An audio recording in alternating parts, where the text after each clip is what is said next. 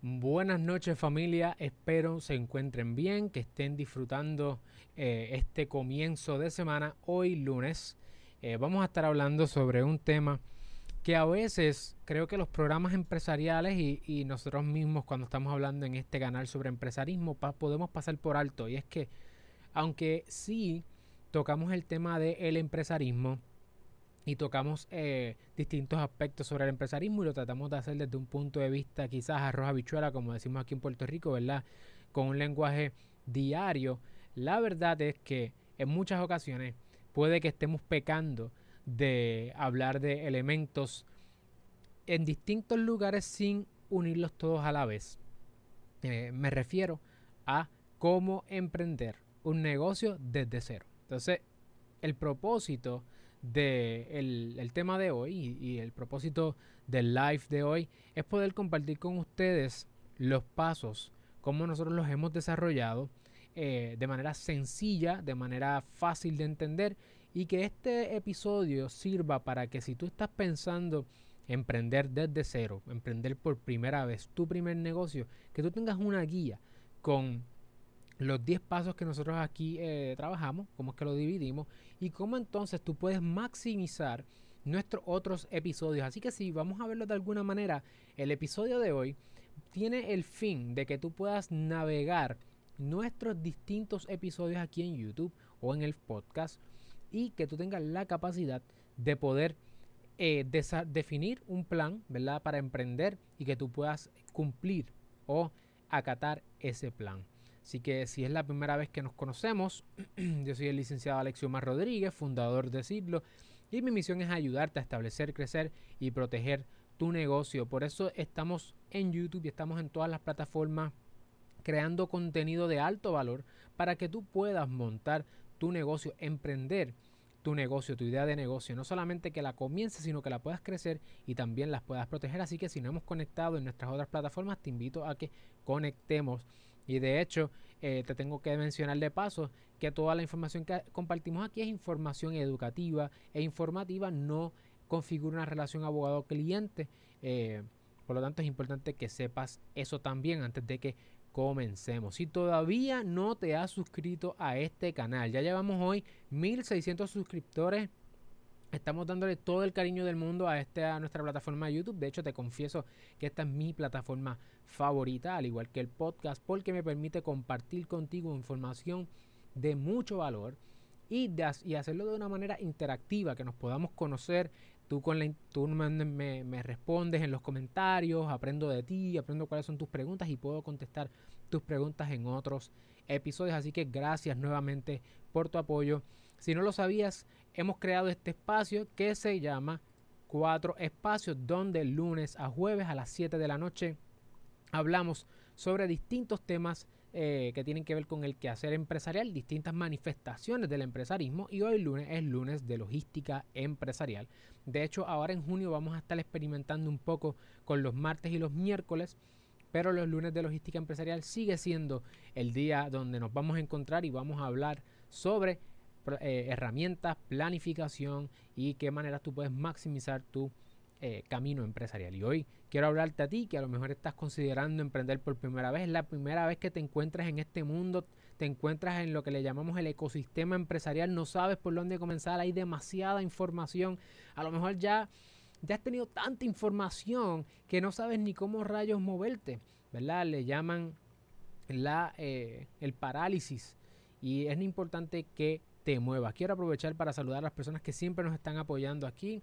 Saludos a Víctor Manuel, siempre está por ahí nos apoyándonos. Evelyn Ortiz, saludos Evelyn. Saludos Andrea, que Andrea va a estar con nosotros próximamente también. Ricardo Torres, saludos. Y Marcia, muchas gracias a todas y todos por sintonizar y por compartir con nosotros en este rato. De hecho, eh, hoy quiero darte lo que se llama el mapa empresarial. Nosotros en sí, mi equipo y yo, decidimos después de un año eh, trabajar un mapa, algo que te ayude a poder dar los pasos del 1 al 10 desde el punto de vista legal, desde tu idea hasta tu venta. Y de hecho, eh, tengo que mencionarte que tenemos un curso que se está moviendo, se llama Monta tu negocio, donde en este momento tú puedes tener acceso ahí a muchos de los documentos que vamos a hablar aquí hoy que vas a tener acceso a esos modelos para que tú puedas emprender tu negocio y vamos a, de hecho, vamos a profundizar sobre este tema de montar el negocio en 10 pasos, pero eh, aquí lo vamos a hacer. De manera básica para que tú puedas navegar el ecosistema, pero si de verdad estás seria o estás en serio de poder emprender tu negocio y es la primera vez, no sabes por dónde comenzar y quieres un paso, guía, quieres a lo mejor una guía paso a paso, contestar preguntas, compartir con otras personas, te invito a que te des la vuelta por curso.alexiomar.com, donde estamos dando la información del curso que empieza este próximo domingo, 7 de junio. Vamos a comenzar un programa de 8 semanas donde vamos a tener 10 horas contacto, vamos a incluir un montón de modelos, los modelos que todo el mundo está buscando, Operating Agreement, acuerdo de servicio, acuerdo de operación para la LLC, todo. Allí va a estar toda esa información acuerdos de contratista independiente, donde todo lo que te voy a mencionar aquí lo vamos a profundizar allí para que tú puedas no solamente aprender, sino que puedas accionar y que cuando termine el verano hayas podido lanzar tu negocio desde tu casa de manera eficiente y de manera segura y sobre todo legalmente. Así que saludos también a Jaime que se conectó por ahí. Vamos allá, vamos a comenzar. Eh, tenemos que decir lo siguiente, ¿cuál es el primer paso, Alexiomar? Me llaman las consultas, ¿cuál es el primer paso a la hora de emprender? Y lo hemos hablado en distintas ocasiones. El primer paso a la hora de emprender es planificarte. Esa planificación, particularmente estamos hablando de diseñar un modelo de negocio. De hecho, yo tengo aquí nuestro mapa empresarial, que es, un infographic. De hecho, te lo voy a presentar por acá. Eh, míralo aquí. Ese es nuestro infographic. Vamos quitar este de aquí, este se ve mejor. Y en este infographic, voy a ponerme más chiquito para que lo vean. Aquí está nuestro mapa empresarial. Si tú quieres acceso a este mapa empresarial, si tú quieres tener acceso a él, nosotros esto lo vamos a incluir en el mod, en el, en el, bueno, este y un ebook que tenemos ya desarrollado. Lo vamos a incluir en ese curso de monta tu negocio, así que date la vuelta por allá. Eh, pero hoy te lo voy a regalar. Si estás en vivo, te voy a decir las instrucciones al final para que tengas acceso a este infographic que preparamos con muchísimo amor. Este diseño, esto es por un diseñador gráfico, este no fui yo en, Canva. Así que este tiene, tiene muchos más detalles, está bien chévere y quiero compartirlo contigo para que tengas acceso a tu mapa empresarial. Así que, ¿cómo emprender en 10 pasos? El primer paso es diseñar tu modelo de negocio. Un modelo de negocio consiste básicamente en una propuesta de valor y tu estructura de costo estructura de ingresos. Para eso tú tienes que analizar, que ¿cómo yo voy a hacer dinero? Esa es la primera pregunta que te tienes que hacer. ¿Y cuánto me cuesta montar mi negocio? Cuando tú haces ese análisis, tú ves si es costo eficiente montar tu modelo de negocio. ¿Qué es la propuesta de valor? Que es la perla sobre la cual tú te vas a mover todo tu negocio. Una propuesta de valor es cómo tú vas a satisfacer una necesidad o una demanda de manera distinta a lo que ya existe en el mercado. Esa es tu propuesta de valor. ¿Qué tú añades esta vez? En el caso de nosotros, eh, tú puedes entrar a nuestra página de internet, siglopr.com, y allí vas a ver que nosotros decimos claramente cuál es nuestra propuesta de valor. Nuestra propuesta de valor es proveer soluciones legales, no representación legal. Nosotros no vamos a ser abogados de todo el mundo. Vamos a dar soluciones legales, transparentes, eficientes e innovadoras. Esa es nuestra propuesta de valor. Y por lo tanto, siempre nos guía esos tres eh, elementos a la hora de nosotros solucionar eh, problemas legales, ciertamente. Si hasta aquí estás motivada, estás motivado, no olvides darle like, porque si le das like a este episodio, y de hecho quiero que sepas que cuando tú le das like o tú interactúas con nuestro contenido, YouTube le comparte este contenido a otras personas y muchas más personas pueden conocer lo que tú estás aprendiendo hoy. Y de esa manera terminamos creciendo no solamente tu negocio, sino el ecosistema empresarial local.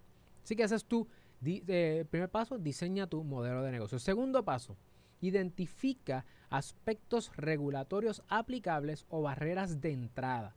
¿Qué significa esto? Es posible que el modelo de negocio, tu propuesta de valor, sea una propuesta de valor que tú no puedas ofrecer porque a lo mejor es ilegal o no tienes las licencias o los permisos específicos para eso. Te voy a dar tres ejemplos. Tú no puedes proveer servicios legales o consultoría legal si tú no eres un abogado licenciado. Y quiero aprovechar para aclarar lo siguiente. No todo abogado es licenciado. No toda abogada es licenciada. No toda persona que estudió derecho y tiene un Juris Doctor puede ejercer la práctica de la profesión legal. Un estudiante de derecho no puede hacer eso. Usted se tiene que revalidar. Y para revalidar usted tiene que pasar una reválida. ¿okay? Pasa la reválida, es un examen en derecho de dos días y medio. eh, dos días y medio día la notaría si la va a coger y después juramenta si la pasa a la reválida. Y cuando con la juramentación te dan un número que se llama el Registro Único de Abogados, es el RUA, y con ese número es que tú puedes asesorar legalmente a las personas. Así que si tu modelo de negocio consiste en asesorar legalmente a las personas, si no estás licenciada o licenciado, sabes que tienes problemas. Eso es lo número uno. Número dos, otra práctica que no se puede hacer. Por ejemplo, el cannabis medicinal. Tú no puedes montar un negocio de cannabis medicinal así porque sí. Tú tienes que cumplir con unos aspectos regulatorios. Y esos aspectos regulatorios los establece la Junta Reglamentadora de Cannabis Medicinal.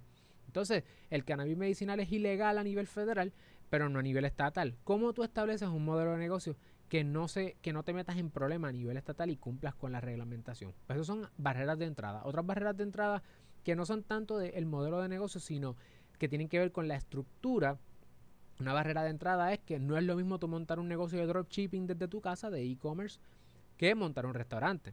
La barrera de entrada tienes que alquilar un local, tienes que tener unos espacios, unos permisos mucho más caros. Si vas a, vender bebidas alcohólicas, son otros permisos y otros asuntos con los que tienes que trabajar. Así que barreras de entrada son, piensa en esas cosas o haz una búsqueda de cosas que, disculpan, tú digas contra, para yo poder hacer esto, yo no sabía que yo tenía que cumplir con estos requisitos o con los otros. Tú no puedes ser perito electricista, enfermera, etcétera, ¿ok?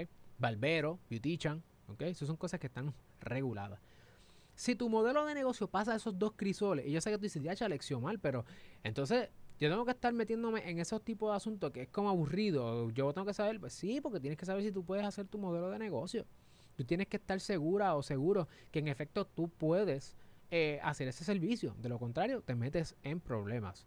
El tercer elemento es que identifiques incentivos contributivos. Un incentivo contributivo es, lo hemos hablado en episodios anteriores, son eh, ¿verdad? asuntos, leyes que permiten que, aunque tú como regla general tienes que pagar unas contribuciones, unas tasas contributivas, los incentivos contributivos te dicen, oh, ese tipo de acción, ese tipo de negocio, o tú como individuo porque eres un joven empresario, por ejemplo, eres un, una persona creativa, etcétera, tu modelo de negocio no tiene que pagar contribuciones si te, si te coges este incentivo contributivo. Así que es posible que tú me digas, yo no voy a invertir en diligenciar un incentivo contributivo, pero necesito que sepas que existen, porque después comienzas tu negocio, terminas pagando taxes y te quejas que no tenías un incentivo contributivo y nadie te dijo nada. Pues este es el momento de que te eduques sobre el tema de incentivos contributivos y tenemos otros episodios de lunes de logística empresarial también en el playlist donde hablamos sobre incentivos contributivos. Número 4. Tienes que identificar alternativas para levantar capital. Todo esto tú no has lanzado el negocio todavía, ¿ok? Te estás planificando. Así que si tú pensabas que era simplemente tengo una idea de negocio y me tiro, no. Ese es el peor error que puedes cometer.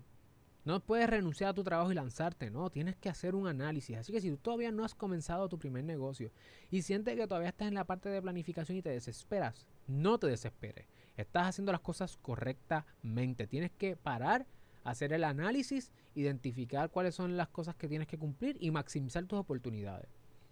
Así que no has comenzado y tienes que identificar alternativas para levantar capital. Tenemos otro episodio sobre levantamiento de capital y cómo son las distintas alternativas para levantar capital, financiamiento 101 para negocios.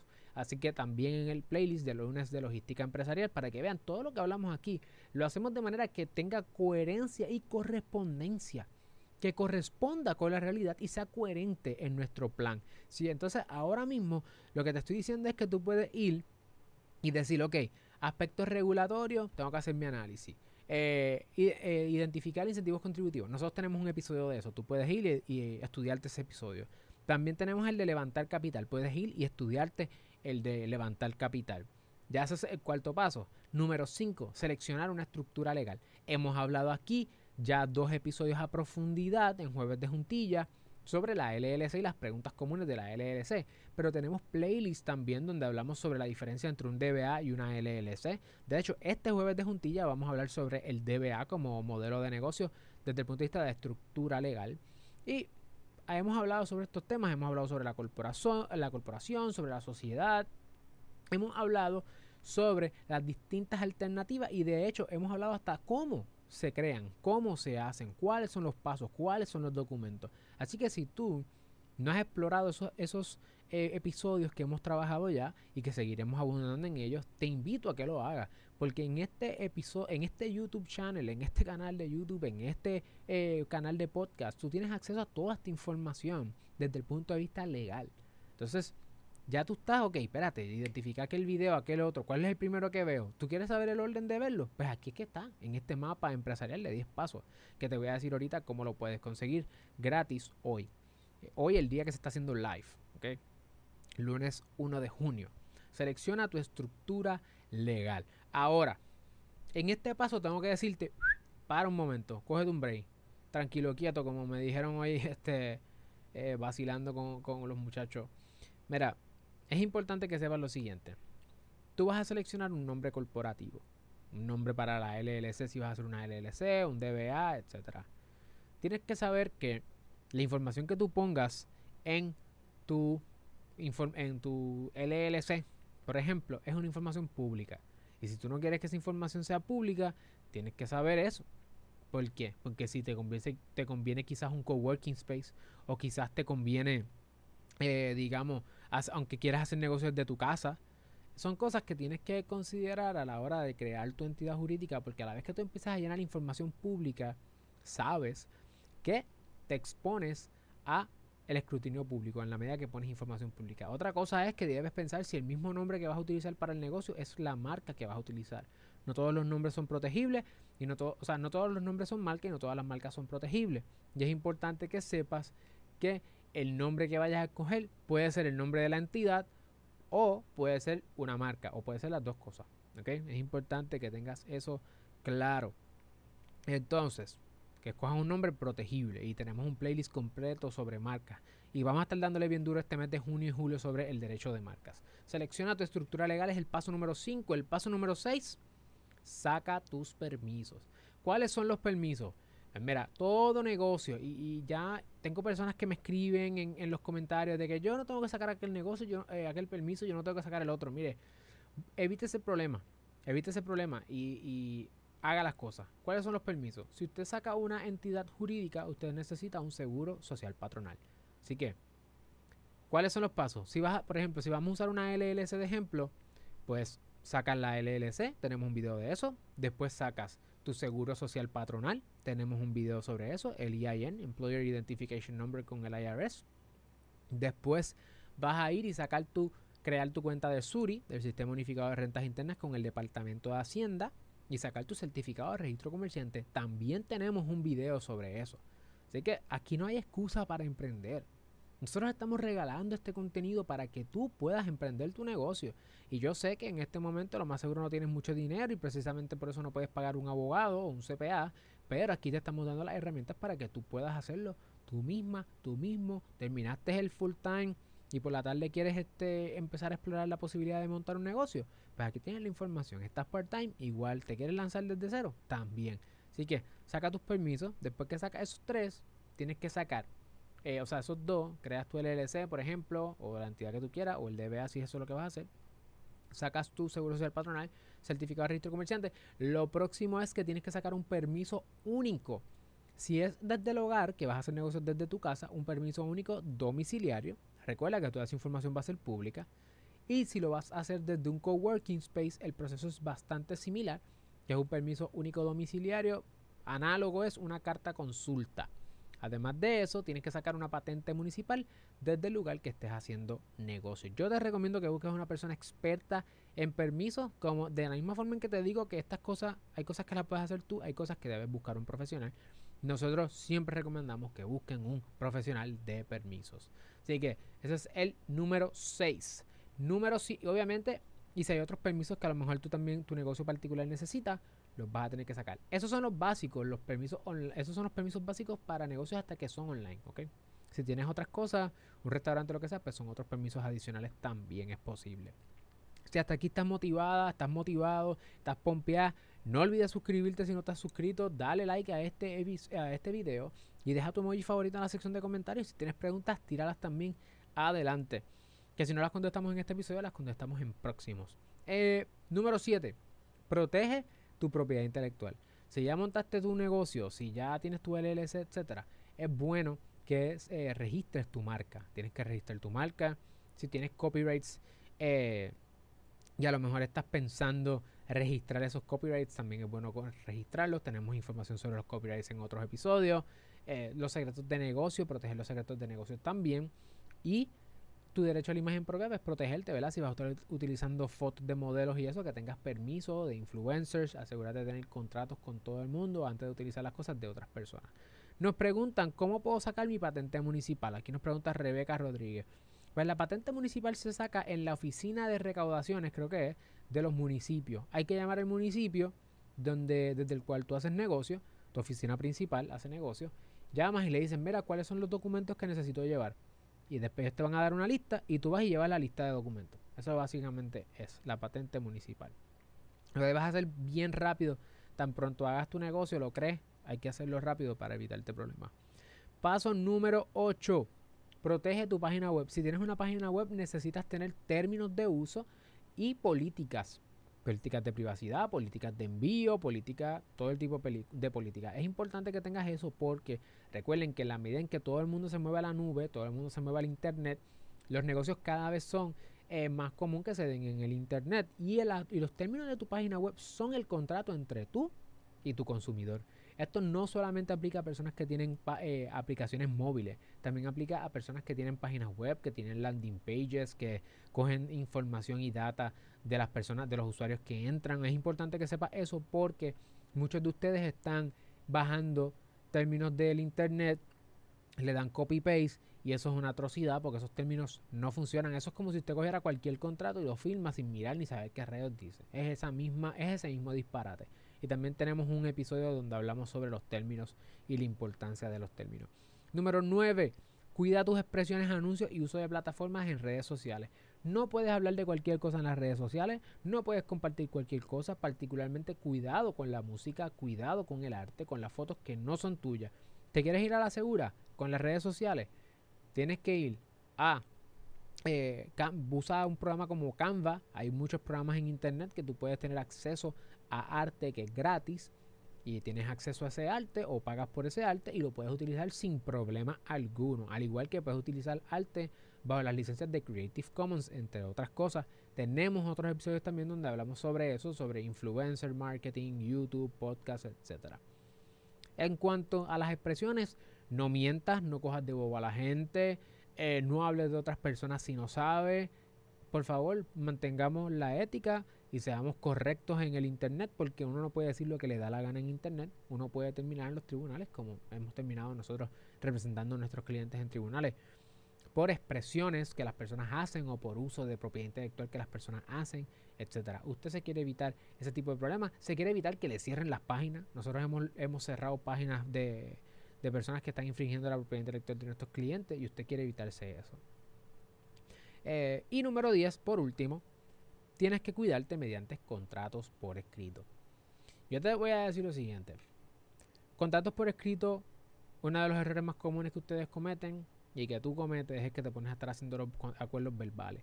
Los acuerdos verbales son buenos, eh, dependiendo del tipo de negocio, puede ser válido. En la propiedad intelectual no son válidos. Los contratos por escrito, en la propiedad intelectual los contratos tienen que ser por escrito.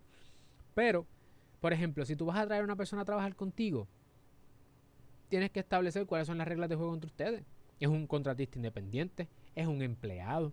Eh, a lo mejor tú le estás proveyendo un servicio. ¿Qué pasa si no te paga? ¿Qué pasa si paga tarde? O sea, hay unas reglas de juego que se tienen que dar y tú no las estás aclarando con las personas, ¿ok? Tú no estás aclarando con las personas la relación que tú tienes con ellos. ¿Qué pasa con la propiedad intelectual? ¿Qué pasa cuando quieras cancelar el contrato? Hay muchos escenarios que tú no estás pensando y que un contrato redactado por un abogado te puede ayudar a evitarte muchísimos problemas. Y de hecho, problemas tan sencillos como qué pasa si tú no me pagas a tiempo. Al igual que eh, contratos con suplidores, eh, contratos de confidencialidad. Piensa en cualquier relación que tú tengas con otra persona, es una relación contractual. Aquí nos está preguntando Marcia, si empiezo a estructurar mi negocio en Puerto Rico, por ejemplo, una tienda online, y si me mudo a otro estado, ¿debo estructurar nuevamente mi negocio?